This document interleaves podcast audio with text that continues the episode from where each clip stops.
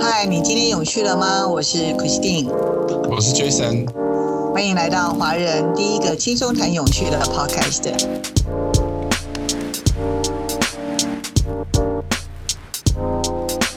嗨，Jason，我们疫情期间这段时间很辛苦，我们终于见面了。对，之前都是线上录音嘛。没错没错，今天是九月三号，对终于可以跟，你知道回到人跟人之间的那个情感的那个距离的，不会再如此遥远。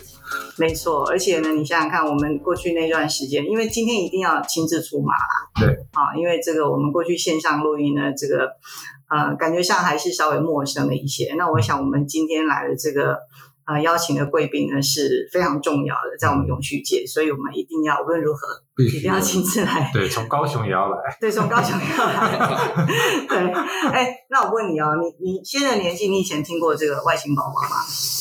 的这个以前很早以前外星宝宝的推广的这个有关于我有听过但是不是这么熟悉。我哦可能比较更熟悉天线宝宝。哦，对，是吧 所以啊、呃因为你可能年纪还是太年轻了哈，对所以那时候还没有接触到这个。对啊，好，那那你知道每一年我们大概六七月的时候，对企业界来说是什么重要的日子？大概要交财报、交财报。年报啊，哦要办股东会啦。哎，你在永续这个这个你在永续这个领域，怎么会不知道六七月是一个很重要的日子呢？是发 CSR 报告书吗？哦，对对对对对。哦那发了 CSR 报告书之后干嘛？对企业界来说的大事，就要参参奖、参奖，对参？参赛。对对。我不知道你们公司有没有，哎，好像没有，你们公司应该没有在台湾没有，我们公司他们在欧洲那边参赛，哦，所以你们并没有参加台湾的这个奖项，就对了。没有没有参加过。哦，但这个奖项我听说很有名啊，因为我们之像我之前在顾问公司的时候，就遇到很多的品，就是这个客户他们想要去做参奖，成为他们的一个 A KPI 之一。对呀、而且你们是外商，你们也可以参加那个国际的，他们也有国际的这个奖项可以参加啊，真的吗？啊。下次要跟公司建议一下没。问题，要多多支持我们台湾这个，对不对？这个发起的这个国际的奖项嘛，把台湾推到国际上去。嗯。好，所以呢，今天呢，我们非常荣幸的呢，我想这个呃，对于各位听众来说呢，也是很重要的一集，就是呃，我们很轻松的谈这个永续的议题里面，我们很荣幸的邀请到了这个泰斯啊、台湾永续能源基金会的简佑新董事长简大使来上我们的节目哈。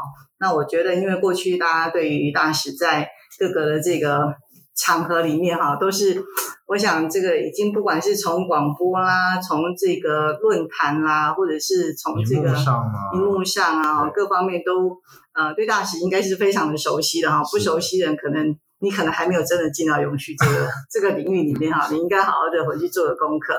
可是呢，我们希望今天大使可以跟我们轻松的聊一下啊，就是也让我们多认识一下大使在永续的这个道路上，还有就是他如何带领这个 TICE 啊，嗯，能够把台湾整个永续呢，啊这样子的一个氛围，甚至说有一个呃领导所有台湾在各个不同的这个利害关系人里面的领域里面，能够走向一个很正确的一个道路。那我们现在就很很开心很嗨的欢迎，，很嗨的欢迎对，欢迎大使那大使个部长，是是。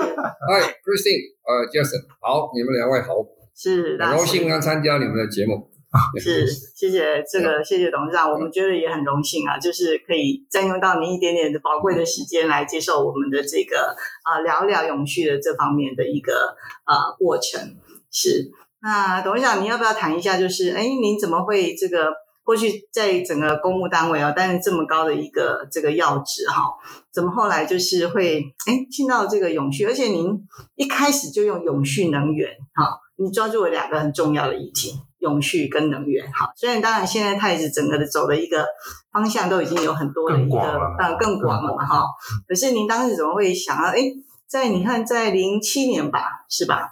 对，怎么会就用了这两个这么先进的两个这个呃很重要的议题？词汇，对，好，我想这个先说明我过去的工作背景，你大概了解，因为我想你刚才提到外星宝宝了哈，嗯。这个一九一九八七年的我们的这个呃台湾开始成立环保第一任环保第一开始环保署，那我当第一任环保署长，呃那个时候推的工作很重要，就是这个教育宣导了，因为那时候大家都不懂什么叫做环保嘛，环保，所以我在想这个问题很多。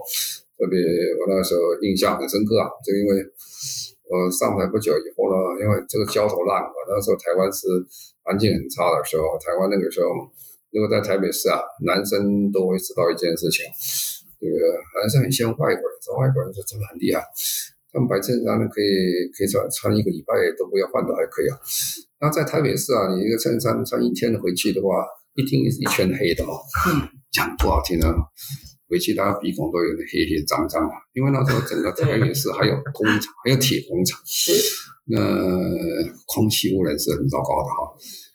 那个水呢，因为台湾台北市没有污水下水道，就一点点哈。那整个台湾的污水下水道只有三 percent 啊，嗯三 percent，那就是没有的意思了。那所以河水里面很脏，家庭废水很多都往河里倒。那其实，在淡水河那时候去看的时候。我们到淡水河去去做很多的这个呃视察的时候，去的时候他们告诉我，哎，我们要坐那快艇去的时候，你要穿衣服，衣服要穿这个长袖的，不能穿短袖的。我说为什么？他说那个水如果溅到身上的时候，那个水啊，不皮肤弱的人啊，敏感性的人会有一点点会出问题。那你看我那个照相都是很长袖的，是因为水里面有死猪死鸭都会有啊，啊什么都有。那那个时候台湾没有一座全国没有一座焚化炉，嗯啊，也没有一个合格的卫生掩埋场。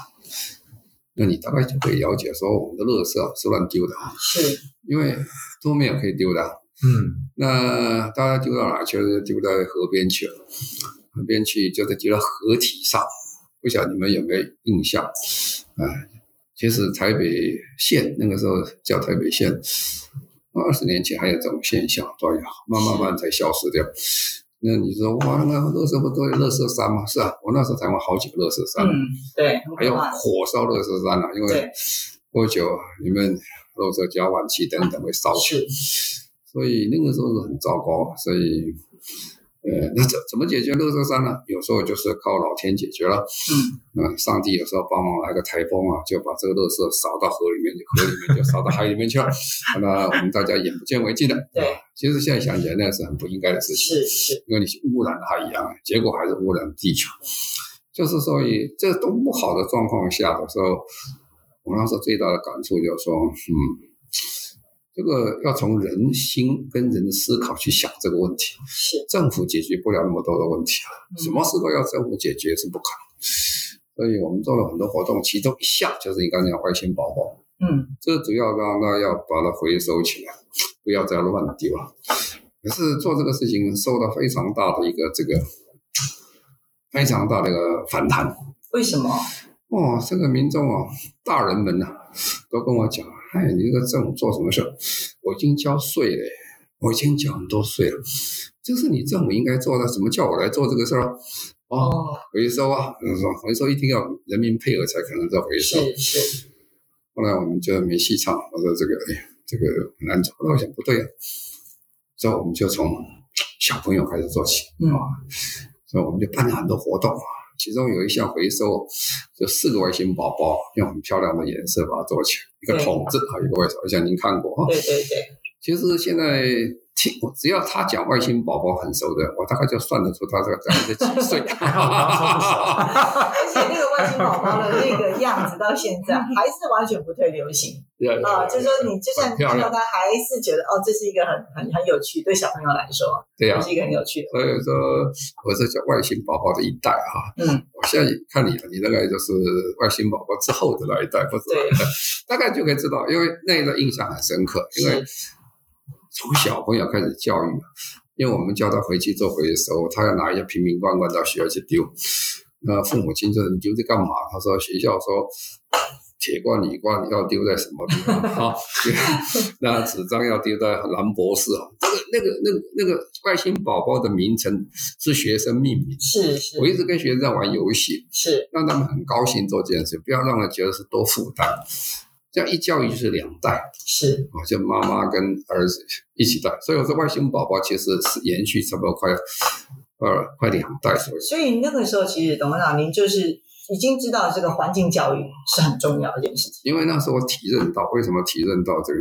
我上台不久以后，差不多，呃，差不多一个月左右，就有一位小学校长带着老师到办公室来访问。那时候办公室在特别是襄阳襄阳路，是那他就讲，我很高兴啊，他就来访我，就跟他讲，哦，讲了很多什么叫环保，他也很高兴的写回去就写在学校校刊出来。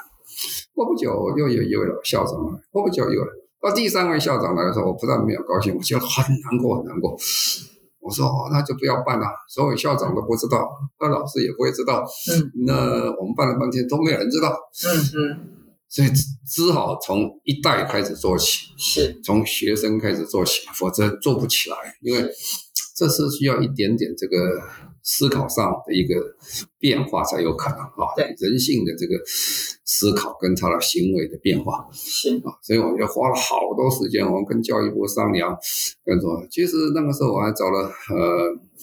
台湾师范大学那个杨院长，他帮忙。我们第一个台湾的这个呃环保研究呃所是呃环保署出钱帮他们去做的，还不是教育部啊。是后来教育部接过去啊，那就是说我们只要这样做。那曾经我们在做的时候，我在一九九零年了，对这个呃呃哈哈佛大学呃商学院请去跟他们解讲，很有意思啊。那个时候一九九零年，这个这个文献现在还在对这个文献现在还看得到，就是你哪天要好好拜读一下。网网网 上还有这个文献在对，一九九零年哦，哈佛大学把台湾这个董事长他当时的这个作为，一个 case study 这样子。对对，他他他他那时候找我去，我就跟他讲讲我们为什么这样做。其实他听我的话是，他们这些老师跟学生半信半疑，这个能做成做不成啊。嗯虽然我跟他讲了，他认为我讲的天花乱坠，那我说我们要做，因为那时候台湾呢保特瓶问题非常严重，因为才开始不久啊，是。一年才快才两亿只保特瓶啊，已经很糟糕了。因为很多保特瓶丢到这个呃到处乱丢以外，水沟里也丢，嗯。所以很多地方突然会淹水啊，对。因为水沟都是保特瓶，对对，那很难处理啊，所以这个工作很难做。所以我去讲的时候，他们讲说怎么可能好做？那我们我 这个很辛苦的做法啊。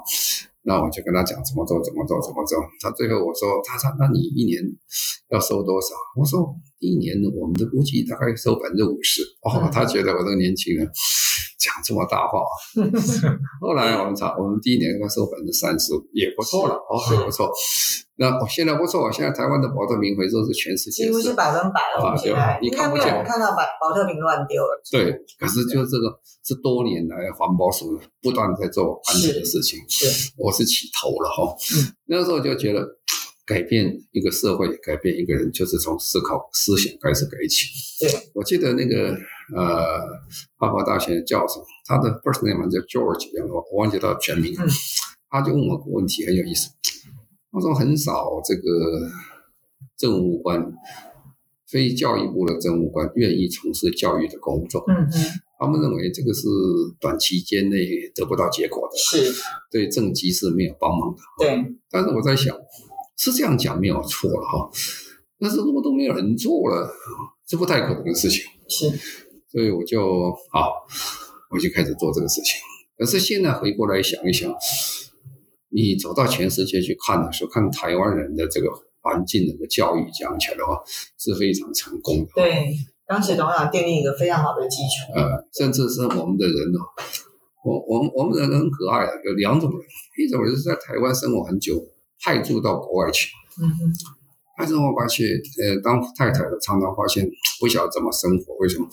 有出去发现糟糕了，我这个瓶子罐子往哪里去丢，嗯，就会伤脑筋这个事情，因为他习惯了，对对，他觉得乱丢有点罪恶感，他觉得。嗯。是，那我还有一些朋友从美国，后来小时候大学毕业去去去去美国，然后退休了，要回台湾，因为台湾保险制度很好，这个还有生活也很平安。嗯。他回来第一件事情在想，进到房子看一看，有个很纳闷的，就说：“哎、这个房子都很干净、很漂亮，什么都很好，那我丢的厨余垃圾往哪里去丢呢？”嗯，因为我们都晓，台湾的垃圾是在台北市啊，尤其是这样，都是垃圾是固定时间、固定地点来收，对。路上没有垃圾桶，对，人没地方丢啊。那因为我们养成那种这种生活习惯，那我为什么跟你讲这故事那么长呢？这就是后来讲我们现在说我在做这个工永续工作是怎么做法？是是，因为我这个做环境的人，公务员里面如果做环境的人跟其他的部会的人是不太一样。做环境的人常常一不小心啊，其实一定是这种结果。他会终身在做环境，对他不会退休就不管环境嗯，对啊，甚至有时候有职业病，看到哪里走到一个 干不干净什么的，哎，这个在习惯养成这个。是，他的工作就是做这个事情啊，他有一点变成使命感的味道。对那我在离开外交呃这个呃环保署，后来我到交通部，我到外交部，我差我差不多那个后来有稍微有五年都生活在国外，是，我就观察到很多事情。这个整个世界在变。一九八七年的时候，那时候全世界在一九七零年后期啊，它有个很重要的，就是说各国都在做环保运动嗯啊，做环保运动，环保其实做得很好。可是到公元两千年以后，其实在公元两千之前已经开始进入永续时代，因为他们认为光环保这个世界还是不会好。对就开始加入的经济面嗯，加入的啊这个社会面，是，这在台湾最清楚。台湾从一九八零年到九零年代之后，就进入这个经济跟环保的两个的互相这个拉锯的场面。对啊所以我们很多活动是很多建设后来做不成啊，因为大家觉得不好，经济因素要的环保不好。对啊，这两个道理要做到什么？要做到很平衡是很困难的事情哦，但是可以做得到。嗯那其实这两个出来，另外一个社会面就出来了。是，你没有经济啊，你这社会就业什么都是问题。那我离开政府的时候，那时候印象已经很深刻了，我就觉得这个问题啊，是一个必须要解决的问题啊。是，那另外，因为我在当外交部长的时候，我也到过查德，查德那时候跟台湾有邦交，嗯哼，那有邦交的时候，我们去，那时候当外交部长去的时候，要跟他谈合作案。那谈合作案呢，他说：“哎，我就说你们这个什么事情，我们可以协助你。”啊，其中有个案子很有意思，他说帮我们挖井哦，嗯，挖井，而且要挖深井。那我就觉得啊，挖井真好，这个比想象，因为经费上比较容易支出啊，嗯一个井到底有限。不过大家挖很多井啊，全国各地都挖井。我说，哎，那你们挖那么多井啊？那你你们这个水哪里来？过去什么？他就讲个故事，听起来，哦听起来令人很震撼。真的，他怎么讲？他讲说，本来啊，六十年前，一甲子之前，那时候没有 Google 啊，嗯所以你你要找大英百科全书，你去找大英百科全书去找一找，说全世界最大的湖是什么湖？啊啊，你算算，全世界第六大的淡水湖叫做查德湖。查德湖的面积大概多少？查德湖的面积大概是有台湾的三分之二大，三分之二大，很大咯。很大，它是四个国家的边界的一个湖啊，嗯哼，四个国家的边界的湖，所以有湖啊，就是就有鱼啊，就有农业啊，所以有渔民啊，农业。可是六十年的时间里面，经过地球气候变迁的影响，这是气候变迁里面一个经典的 case。这个湖水慢慢就不见了，干掉了。哦，当然大家处理水也不是处理的很好，是，结果这湖只剩下现在剩下五 percent，你就三分之二大台湾湾的湖，只剩下就这剩下五 percent 的水五水，percent 的水。好天啊，，接着不要。那这个道理少多少呢？我跟你解释，你就清楚。嗯有一有一个有当时有个半岛，所谓半岛是三边都是水的半岛，是，一个城很好的城。后来呢，经过六十年以后，那个半岛那个地方的人要到湖边去哦，开车要开一百公里。开车要开一百公里才会到另外一边，我常常讲，什么叫做一百公里的概念是什么意思呢？他说有一天呐、你他说哎呀，我明天想到厦门去啊，嗯那我就买飞机票到厦门去。后来想说不要了，我们住淡水嘛哈，就包一个船，就到到到到到这边去就算了啊。对，好了，那第二天突然起来说啊，不要包船了，我们去包个四轮传动的这个摩托呃这个呃这个吉普车，嗯，你就从淡水开一直开开到淡开到厦门去这叫一百公里的水不见了。天哪！啊，这个意思叫一百公里水不见，你大概就知道说哇，啊，这就是所谓一个震撼。是，那是因为干旱吗？地球这个软化以后，温度慢慢上升，那这一直蒸发蒸发，蒸发。那一带就越来越干旱，沙漠化这样，然后水通通都没有了，都没有了。哦，剩五 percent，大概以后也没有。所以那个产生什么问题？第一，所有渔民大部分都不见了，嗯哼，哦，嗯没有没有这个没有没有没没有，有水，没有没鱼了。对。农民也没有啊，对，因为水往那不能跑。灌溉。但是在过程当中产生非常多的纷争，嗯。渔民他慢慢说，他不是一天说的。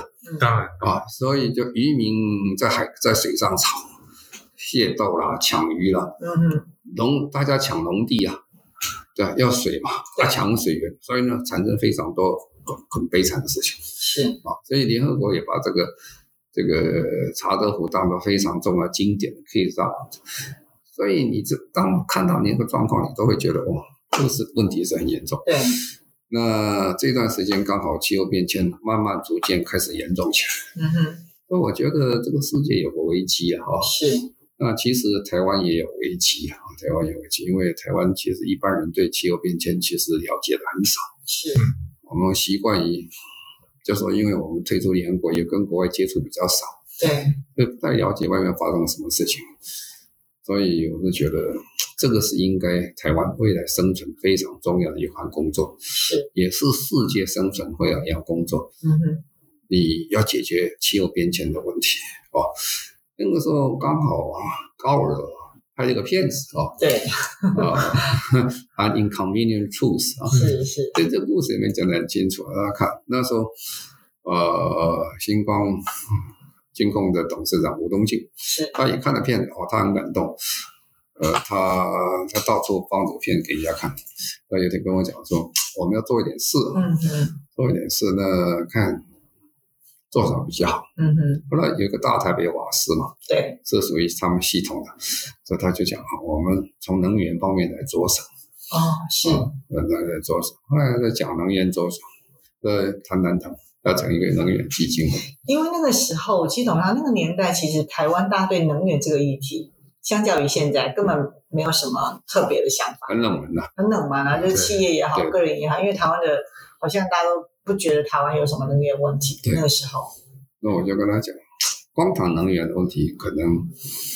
意思还不够大啊、嗯，能源要永续啊、哦，所以说我就说把前面加“永续”两个名字，是，就变成永续能源基金会。这这个名字这样来的，我就讲，嗯，要永续才行。那因为气候变迁最重要的根本解决的问题，就是要解决百分之七十五的二氧化碳，对，而二氧化碳是从化石燃料出来。的是，哦，所以基本上就是能源的问题。嗯哼，所以如果要谈说解决气候变迁问题，最主要的解决问题，要解决化石燃料，或者讲白一点啊，就把化石燃料从我们生活中完全把它去除掉。是是，所以就变成说，好，我们要做这个事儿，要组成这个这个呃台湾有新能源基研究基金会。是，好了，那要开始做了，开始做。那我离开政府最大的感触是什么？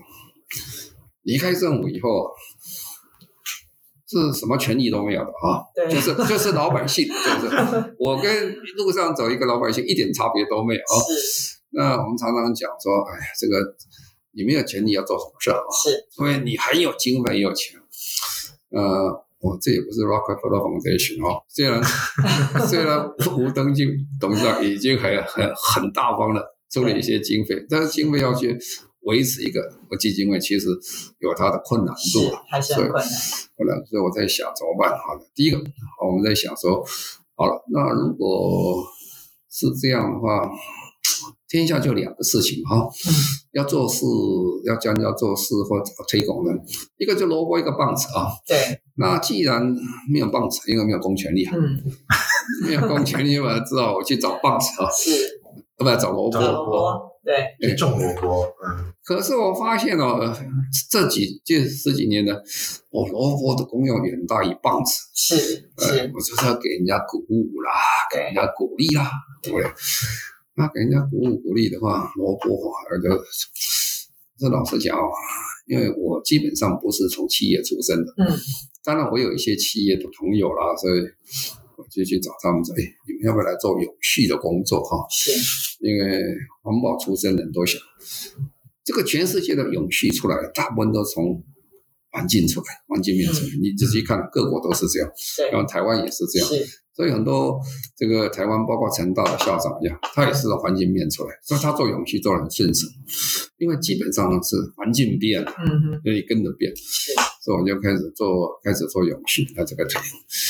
那再的话，第一个就是手上空空嘛，你也没有什么多经费做这个事儿，对，要鼓励人，鼓励人就说啊，那这个天下这么多人，你要找谁去做？你要找个 niche 最好做啊，最难做的东西，就是说，因为我想企业是最好做，为什么？也是最难做。污染的问题啊，社会的问题，其实都是都来自企企业来自企业啊。要不是企业搞那么多，怎么有那么多污染呢？对是吧？要不是企业都怎么那么社会问题啊？对，所以企业本身是一个很重要的一一一个切入点。嗯哼，那第二点，企企业全世界都是一样，全世界最大的财这个拥有资源者、人才者都在企业。对，没错，你看，任何一个企业加起来，呃，一个一个这个是啊，一个台积电，或者是一个红海这两个单位，他们的预算都大于中央总预算。对啊，是啊甚至富可敌国，是啊，所以他这么在这个这么大，所以如果企业愿意来做的话，那就很好做。嗯，如果企业不愿意做，只是放污染的话，那就很难做。对，所以让企业，那企业最关心什么事情？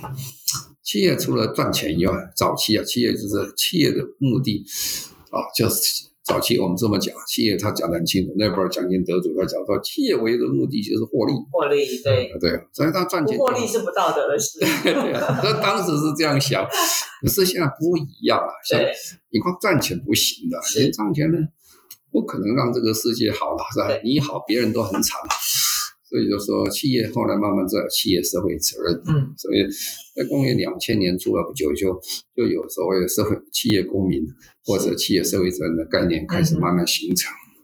那时候有一些慈善的一些活动啊，早期是慈善对，所以我刚刚下来的时候就找人去做这个工作的时候，啊，我捐钱就好了，啊，对对对对，我还碰到一个朋友，那个很好的一个朋友是金控的老板啊，我就找到，我今天一辈子都不会忘记这个事。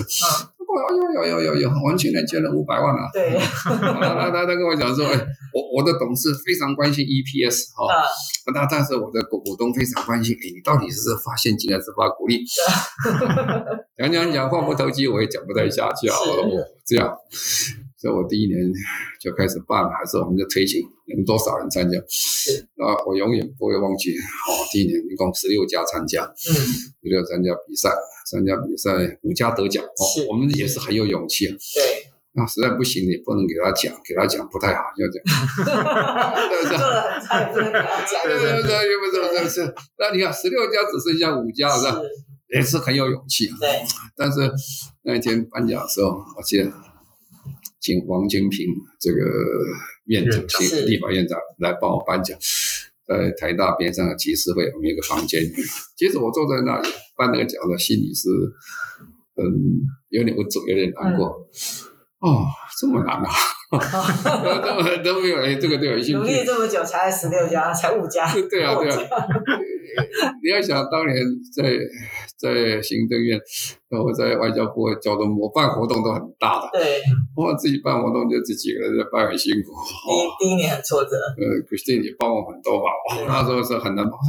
他坐在那边想一想，哦，很辛苦，很辛苦。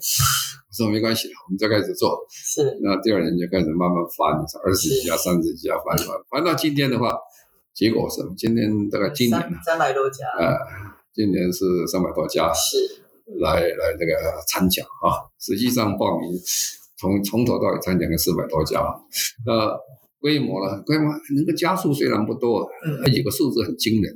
第一个惊人就是说，这些公司啊，都是大公司，是好公司，是，他们的股票市场的市值占台湾股票市场市值大概占百分之七十五，对，哇，这是很大了，很大，是，就是大公司都来了啊，他很关心。嗯，如果把它算成折算成 GDP 相比的话，加起来大概他们的营业总额是大概 GDP 百分之一百四十三左右。嗯嗯，当然，营业总额加总不等于 GDP 啦，啊，因为它这中间要扣掉一些重复的东西，不过其实也很可观。是，所以就让你了解，大概这样一路过来，就说，我我们找这几件事情。第一个，这个方向是很重要，永续是现在全世界最关心的事情。对，如果没有永续，这个社会不会很平安。嗯我们常常讲国泰民安、风调雨顺。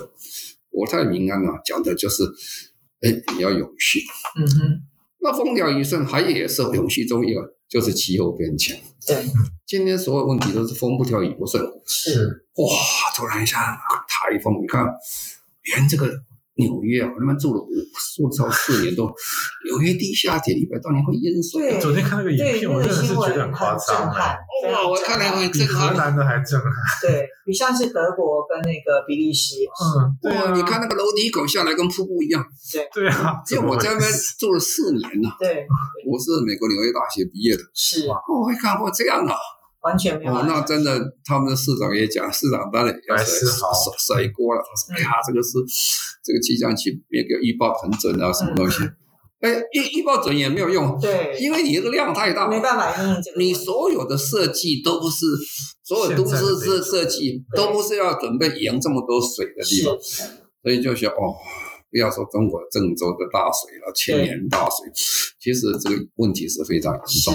所以我是觉得，当年呢，我们大概方向是没有搞错了，就是说气候变迁是人类现在最大的问题。是那第二，永续问题是我们现在要让这个世界平安发展哈，家家这个安居乐业最重要的问题是是，啊。那我们的走法就是希望，因为没有棍子啊，我们叫萝卜 养萝卜，啊萝卜有效啊。是。萝卜，但是萝卜是吸引大家来，那过程当中就是做教育，对，又回到我刚刚一开始讲，所以我在做这个事情，心理上的感觉有点像当年在做环保署的教育的感觉，嗯。因为我有一段四年的时间，那是国家的经费协助我们在做推动环保工作，在做环保教育。是，那今天我虽然没有国家任何的预算，嗯哼，但是我们透过各种方式，我们也没有接受任何大公司的资源，哈是，我们都是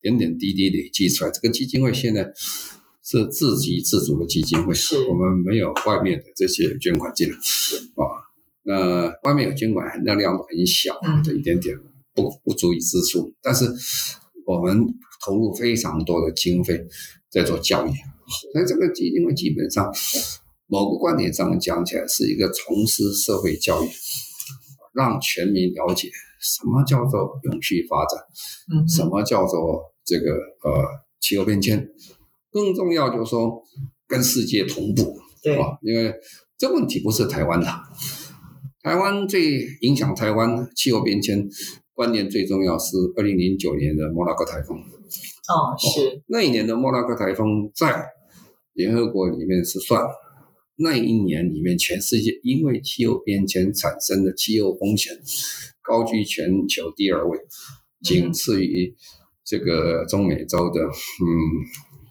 呃萨尔瓦多。嗯哼，它是怎么算呢？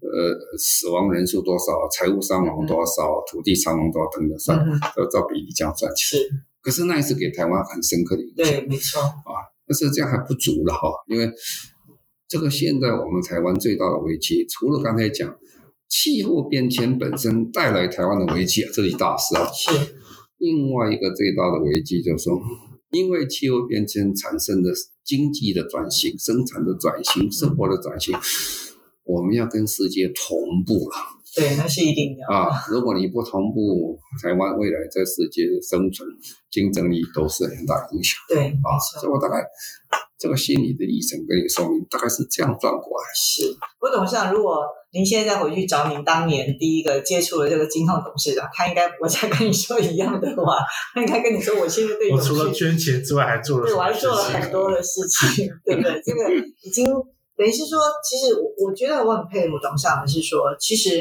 呃，刚刚提到说您一开始啊、不管您在就任担任这个公职的时候，你就已经知道环境教育，像环境教育环境教育后来这几年环保署当然也投入了很多的经费，对不对？嗯。可事实上，您当时就很清楚知道说，环境这件事情要从下一代做起。那我觉得这个就是奠定我们现在所有的年轻人，或者是整个社会的氛围，都在一个大家对于环境的这个道德面的这个意识是很强的。我觉得这个是很很大的一个当时创建下来一个很大的一个基础跟对重要啊，。后来环保署历任的署长跟同仁们都很努力继续在推，对对因为大家都有这样的基础存在。有共同的信念，因为环保署啊，我跟环保署我个人的感情是很深厚的因为那个时候是重新成立环保署啊，嗯那原来本来有呃卫生署环保局嗯，啊，但人数很少，不多，一个小所以以前很多都是工会系统出来的，呃，对不对。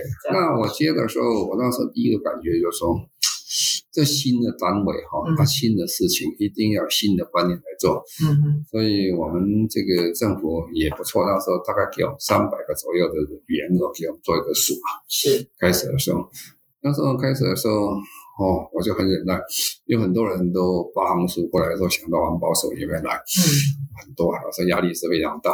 那时候因为年轻啊，也比较狠一点，然后都就是不能接受。嗯我说第一个你不是学这个来做，做啊，做啊，嗯所以我们就等等等到第二年，等到第二年，我们就大量开放这些呃这个新人啊。嗯那比如说甲种特考，最后一届甲种特考，我我就是报了十七个人，十七个人。哦啊啊，那是很难的。对，那十七个人，这个甲种特稿有史以来最多的一次，也是关门的最后一次，就对。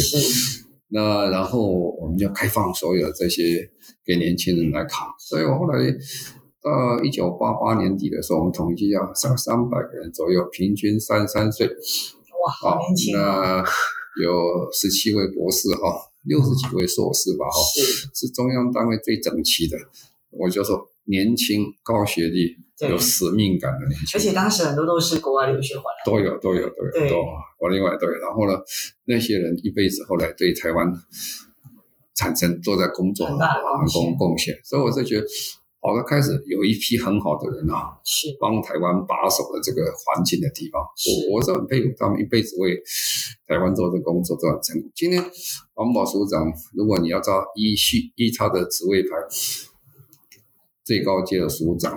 两位副署长、主任秘书都是我们都叫做黄埔一期，对，都是当年那个时候开始进来了哈。是哦，他们是一生为国家牺牲、为国家奉献来做这个环保，我就觉得非常不错。是是，不过真的很佩服。其实这个认识董事长这么多年下来哈，我觉得董事长让我最佩服的地方是，这个您不断的在学习，而且不断的往前冲。你知道董事长就是董事长常带着我们往前冲，就是我们都觉得不可能，不可能，不可能。到追不到，反而对对对，他董事长说怎么可能有这个？我们就是就就是做就对了。然后呢，这个是一个，因为已经是从不同的高度去看这件事情，所以我们在一般人的这个思考里面都会觉得说啊，这件事情怎么可能？现在的情况。不过以董事长这个人生的经历下来，你看从一开始在署里面这样子的一个作为，然后一直到那个时候谈永续哈，谈能源，然后现在真的发现说，哇，能源这个议题，那但是能源这个议题虽然很重要，可是永续这个议题的这个层面又更广了。所以董事长把整个台湾的这个呃，不管是企业社会责任到现在 SDGs，对不对？然后整个甚至接下来谈近邻啊，接下来谈这个整个台湾未来怎么样带领企业走向这个近邻的这样的一个目标。我觉得这个是都已经是走在前面了啦，是非常的前面。那我想，虽然我们现在还是遇到很多困难，好，那我觉得在这个董事长不断的这个用这个萝卜也好，或者是鼓励大家跟企业往前走了这样的一个方向来说，这个是一个奠定很很棒的一个基础啦。那我觉得这十几年下来，看着泰是从一个这个很小的一个单位，然后慢慢的有这么大的影响力，甚至董事长 demo 一个很重要，在台湾 NGO 里面，我觉得是最重要的一件事情，就是自给自足，而且能够去开创自己不一样的一个呃方向。因为台湾很多的 NGO 还是会，你过去啦，现在当然可能好一些了哈。过去很多的 NGO 都是靠着这个捐款啊。募款呃募款或者是各方面，但事实上这个部分呢，当然也是可以维持，但是就会比较辛苦，而且会比较找不出来自己的定位。那我觉得这个泰史在董事长的带领之下，就是这个定位很清楚。好，那我觉得你看刚刚听董事长提到这么多这个呃，我们可能比较没有机会听到的一些故事。包含这个查德伍这件事情，嗯我都在想说，天哪，这个三分之二台湾大，然后可以到最后剩下百分之五的水，这个这个是一个让人家觉得很震撼的一件事。所以它现在还剩百分之五的水对，对对，啊还是这样百分之面积啦，讲那个面积，湖的面积剩五 percent。是是在那个靠查德那边吗？现在是查德跟 Cameron 两，本来是四国了，现在变两国。啊，说掉两国并没有了，实际上 Cameron Cameron 跟这个查德两个很很小一点点，很小，是还是有一点点水了哈。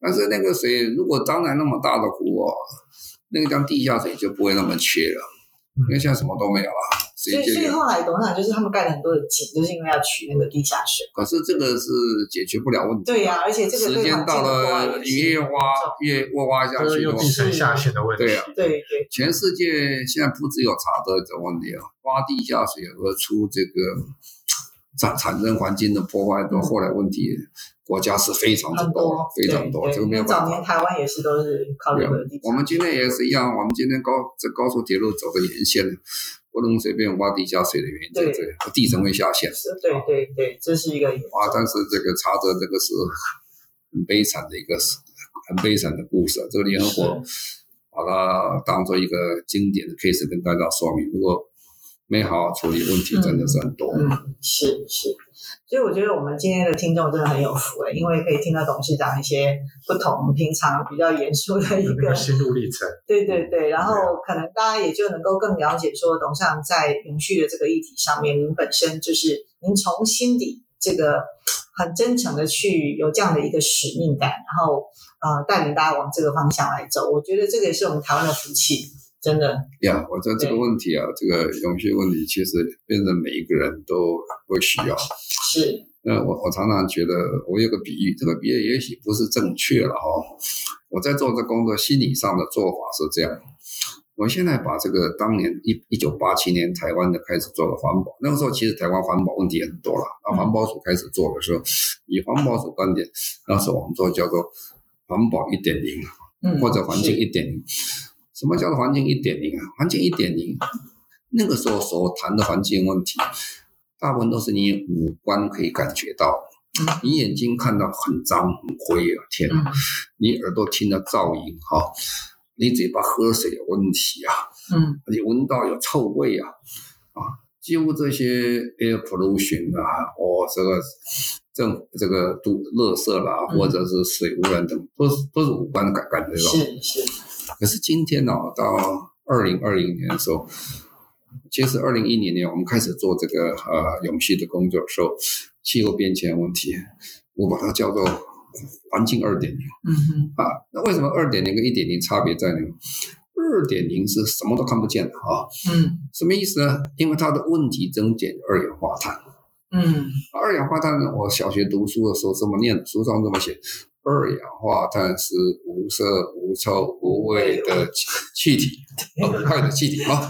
书上是这么写，对吧？是是我看你也是这么念的，对吧？是没错，好这么念。啊，这今天呢，有变成有害了，不是无害。还是无色无味了，但有对害。所以你看不着、摸不着，什么都听不到，什么都没有。对，可是问题就产生了哈。是完了，这个程度要比较困难很多了。为什么？因为，哎，那个还看得到，你还跟跟人家讲这个有问题。对，对你现在跟人家讲，人家哎呀，是没关系，我们放一点，没想到在台湾放一点，我们也看不见啊。是，那没想到二氧化碳不久的哗飘到全世界都有，累积就越来越多。那我们在做的工作比以前更困难。嗯你要去跟民众大家了解说啊，我们的问题哦，这二点零的问题是看不见摸不着，哦，听不见闻不到，哇，那这问题就比较大。对，更糟糕的就是说，他要解决的问题啊，是改变你的生产方式，改变你生活方式，改变你市场的 model，通通都要变。是，哦，他要跟民众的这些教育、跟沟通、认知的方式跟方法更面、更广、更大。是，啊，所以这个就说，如果这个网上朋友听到说，这是每一个人的责任啊，这不是谁的责任呢、啊，因为大家要活得好一点嘛，你每个人都要一起来负担这个责任，不能说对哎我做你不做，那不可能的。是是，因为每一个人都会产生二氧化碳。对，啊，而且这个问题是最近是越来越严重，所呃，今年已经看了，今年一开年了，联合国就说啊，今年是地球的红色警戒年。对，也没错啊，你去看报纸，天天看，天天都有故事，而且都是很悲惨的故事，看起来都很紧张。没错，我觉得今年的每一个那个这个事件都很可怕，都是超乎我们以前的想象。呀、scale 都非常大。就刚才讲，哎，纽约怎么可能有这种事情？对啊，嗯，纽约我常常觉得是天下得得天独厚最好的一个岛，为什么？那个岛跟乌龟壳一样，嗯硬的不得了嗯，哦，所以房子可以盖很高，不会垮。啊，台湾不行啊，台湾盖个房子，地基要打得好深好深，你说，哎呀，然后我们这个台台北市本身是一很像湖一样的，所以这个挖下去都是烂泥巴了。对，没错，人家是乌龟壳，硬的很啊，结果居然会淹成这个样子哦，对，不可思议啊！不可思议，真的，我觉得我们现在慢慢的，当然很多民众感受到气候变迁的问题，可是我觉得就像董事长提的，就是大家的责任，有些人很容易忘记哦，很容易健忘，就像莫拉克台湾一样，就是说。有时候经过经过当时觉得很悲惨，可是过了又慢慢忘记。我觉得这是我们应该要提醒每一个人都应该要时时刻刻去保这是每一个人哈、实际上，另外更大的问题在哪里？是每个企业其实我刚才企业问题在大，企业的生存啊，很重要一点就是你的眼光的问题啊。嗯，因为气候变迁，一个叫实体的风险，这不需要解释，今天每个人都知道。对，可是转型的风险呢，但搞不清楚。是是，很多的石化业啊，很多东西，你去跟他讲这些，他都会觉得二氧化碳其实跟我没什么关系，大家都放二氧化碳。啊，那实际上要晓得，这个世界已经变得很快了哈，对，这个法律不断的在变，连台湾的法律在变。我们昨天成立了台湾净零联盟，嗯啊，三天前行政院才正式宣告说，台湾在今年要立法通过温室气体减量管理法里面加注一条，是，二零五零年台湾要达到净零目标。对对。哦，这是不得了的宣誓啊！苏院长直接就很我讲苏院长讲这是不得了，是为什么？因为我们原来定的规则是减百分之五十啊，对你是 double 啊，减百分之百啊，这啊数字很容易写百分之百，可是生活面跟生生产面减百分之百可不是好玩的事啊，是。那那个是很难做，所以做个企业主他就要很清楚，我的企业未来能不能生存，对。你要搞得很清楚。是。是啊，比如说做汽车零件的，你应该晓得，今年现在台全世界最夯的这个汽车叫 Tesla，嗯去年卖六十万辆啊。嗯那去年这个 Toyota 卖了一千万辆左右，嗯，而且赚钱，赚很多钱。可是 Tesla 的股票市值大于这 Toyota 大很多，这是大一点很多车厂加起来的市值，啊。对，很多车厂加起来的市值对，为什么？因为投资者想，我如果买汽车的话，是买过去的世界的车辆，嗯买电动车是买未来。对股票市场永远是看未来，不会看过去。那实际上很清楚，呃，这些呃汽车业或汽机车业老板应该很清楚，因为很多国家已经正式宣告了。嗯像今天你到 Costa Rica 这个国家去的话，他写的很清楚啊，你可以买新的汽车，买新的柴柴油车，但是我不让你给不给你 license，对没错你根本就不可以申请 license，换句话就一直不能卖的啦。对啊，那你如果到到挪威，挪威二零二五年根本就不能卖汽车，不能卖卖摩托车。去年挪威车卖车百分之六十几是卖的是电动车，嗯那可是说，哎，再过三三四年才会到不能卖，是吧？嗯因为挪威人很聪明啊，我觉得如果我买一个普通车，我我三年以后我就没有二手货的价值，对，没有人要了。没有人要 啊那那你说这个小国啦，这个挪威啦、Costa Rica 啦，那英国可是大国啊哦。英国二零三五年不准卖汽车、柴油车对，啊，三三五年不准卖油电车，都会行，二零三零其实很快，很快啊。马上就到了。一个工厂从从准备到盖完，就时间很长。对对，哦，然后他至少要用二十年、三十年，然后摊底才成本才会赚钱。那你突然跟他讲说，你二十年摊底到第十年的时候，你就就就没有了 了，突然就没啊了。所以这产生什么问题呢？问我这个老板要晓得，如果继续要投资这个东西，我就死路一条。对呀、嗯，这就是所谓转型风险。是，我、这问题就很大了。嗯嗯，所以我就说，企业界，刚才我跟他们讲，你要看远一点了。对，你不看远一点，你不晓得你生存有没有。等到突然一下宣布不行的时候，因为未来的法律的宣布，它不是线性说这样一定看得很清楚，它会随着地球的变化，嗯气候变迁的严重性会加速。对，没错，嗯，没有人会料到说今年啊，二零二零年啊，全世界的减碳速度会加一倍。嗯，哦，本来是美国减百到二零三零年要比二零零五年要减百分之二十六到二十八。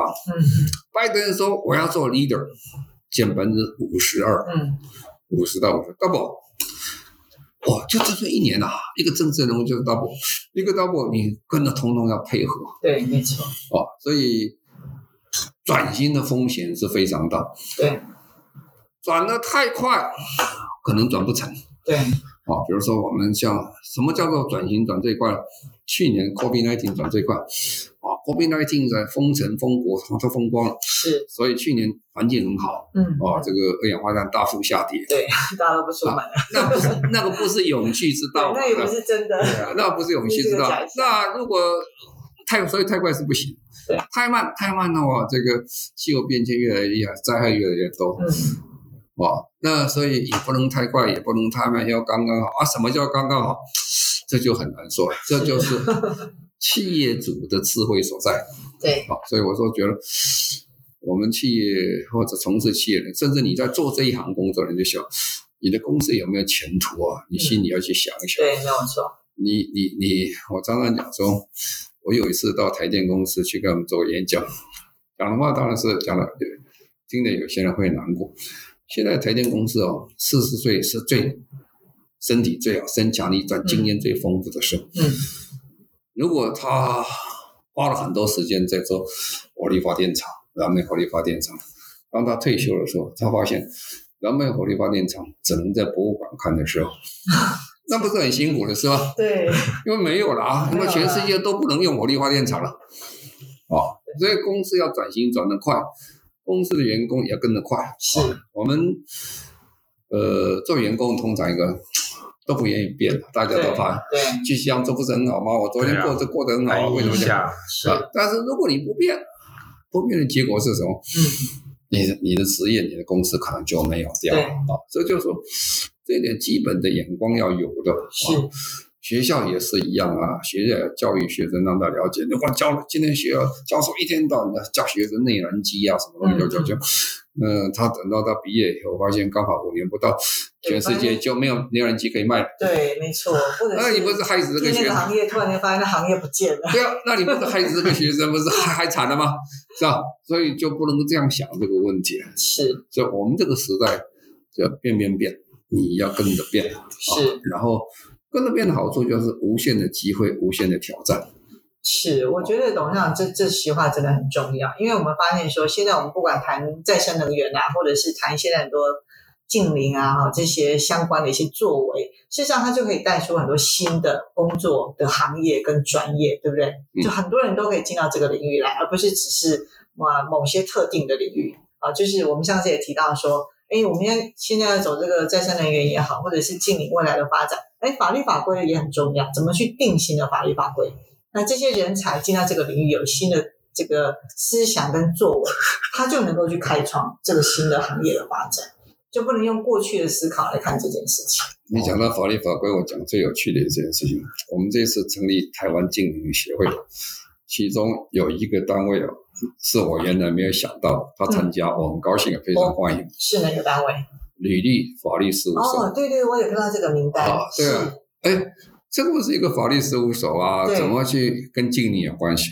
啊，当然有关系，是，所有法律要跟着变，对，因为他们要跟着这个跟着这个。未来的发展而改变啊法律啊怎么变？大家一起来做。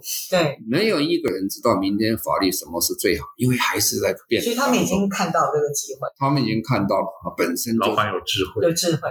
我很佩服他们。嗯哦，这个四大会计事务所参加，当然是还可以理解，因为会计事务所要算碳、碳经济、是探预算这些算。对，律师事务所参加的时候，我就觉得大家都体会到说，哦，这是一个要转变的世界，你要跳上这个 bus，对，跳不上那个 bus 的话，你可能就被淘汰掉是，哦，而且时间会来得很快，嗯，嗯。啊二零三零年很快就到，对呀、我记得那个时候，董事长我们刚刚开始成立的时候，二零零七年，想对。二零三年还很久，对不对？对对。对，现在突然间二零二零二一年要底了嗯，像三年很快，那九年这咻一下就到了。你说九年哦，告诉你啊，我在一九八七年当环保署长的时候，那时候想，哎呀，事情很难做，做不完哈、哎，不能改太快，不是讲天下不改太快一定会翻车的，所以我们就想哦，把台淡水河整整治干净。那时候淡水跟讲，刚才讲很臭很脏哦，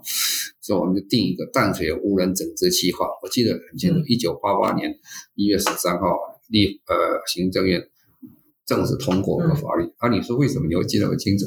哎，那天刚好是早上是蒋经国先生过世，总统过世。哦，那本来大家谈说，哎，要不要开会啊？这个是，后来那时候行政院与国院长说要要开会，不能因为这个领袖的过失嗯要变得忧呃怀忧丧志。是，那刚好我们碰上这个题目嘛，嗯淡水湖人整治先期计划第一期计划，这我们就通过了，那一年通过。嗯，那时候我们的目标，一九八八年的目标是说，公元两千年的时候，淡水河不发臭，就好了，这是目标哦，不是干净哦 这哦。么简单不发臭不发臭臭，啊，这个是这个，我刚才讲五官嘛，哦，连着鼻子十二年，然后到不发愁，十二年，可是我现在已经过了三十二年，对，所以时间是很快。二零三年、二二二零五年，你觉得很远哦，其实真的有时候很快一下就过去，人生一晃就过去。对不敢想象。对，好没错，哎，我认识你也不过也很快啊，二零零九年到现在十二年了，十年，十二年了。十二年了，不是12十年了年，所以就过去了。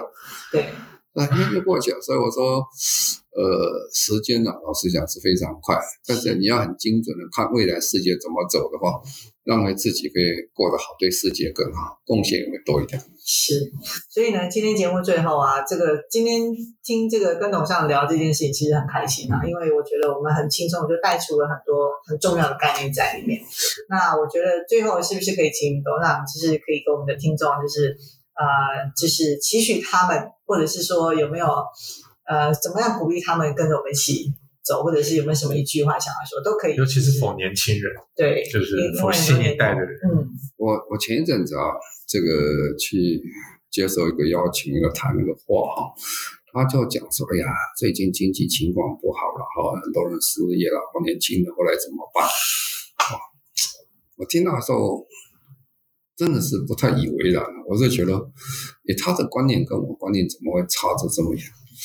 在我的想法，今天的年轻人，你大学毕业，你刚好进入所谓历史上最困难的气候变迁时代，历史上最困难的一个永续发展时代，但是也是历史上最好，我叫做黄金十年，嗯从公元二零二零二零一年到一直到公元二零三年这段时间，你看我现在把它界定叫做行动的十年。是行动是什么意思？你就要改变，有大量的经费会投进去。你看看啊，最近这个这个呃，拜登总统不是搞了上兆美金啊，他去做基础建设两兆，啊，两兆。你去看看欧盟啊，嗯，他也是上兆的欧元去做的，各国都在做这个事情。嗯，所以这是要改变。因为刚才讲你要变化，你不变化你不能生存。那这么多的钱在这么短的时间投进去，呃，这不叫做黄金十年，叫什么黄金十年？是是哪个哪个时代有这么多钱投进去？只是你知不知道那个投投在哪里，你的方向在哪里？你不能用旧的思维去想过去的事情。有一些行业你赶快跳脱，你不要再做进去，没前途，过去就没有了对。但是有些哇做不完了、对，做非常多啦。就从最简单的这个一下了解的，从再生能源啦，从电动车啦，从这个提高能源效率啦，甚至填都市建设啦、绿建筑啦，说不完的事情啊。啊，这些都是大量的经费要投入，这都用兆来当单位的投资，是，这就是年轻人现在的黄金十年了、我们希望大家能把握住。谢谢董事长。其实就像我以前说的，最坏的年代其实是最好的时代。对，把危机化转机。对，反而都是到处创业的机会。没错，没错。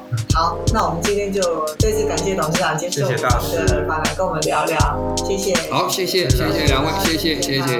祝大家身体健康。再见，拜拜。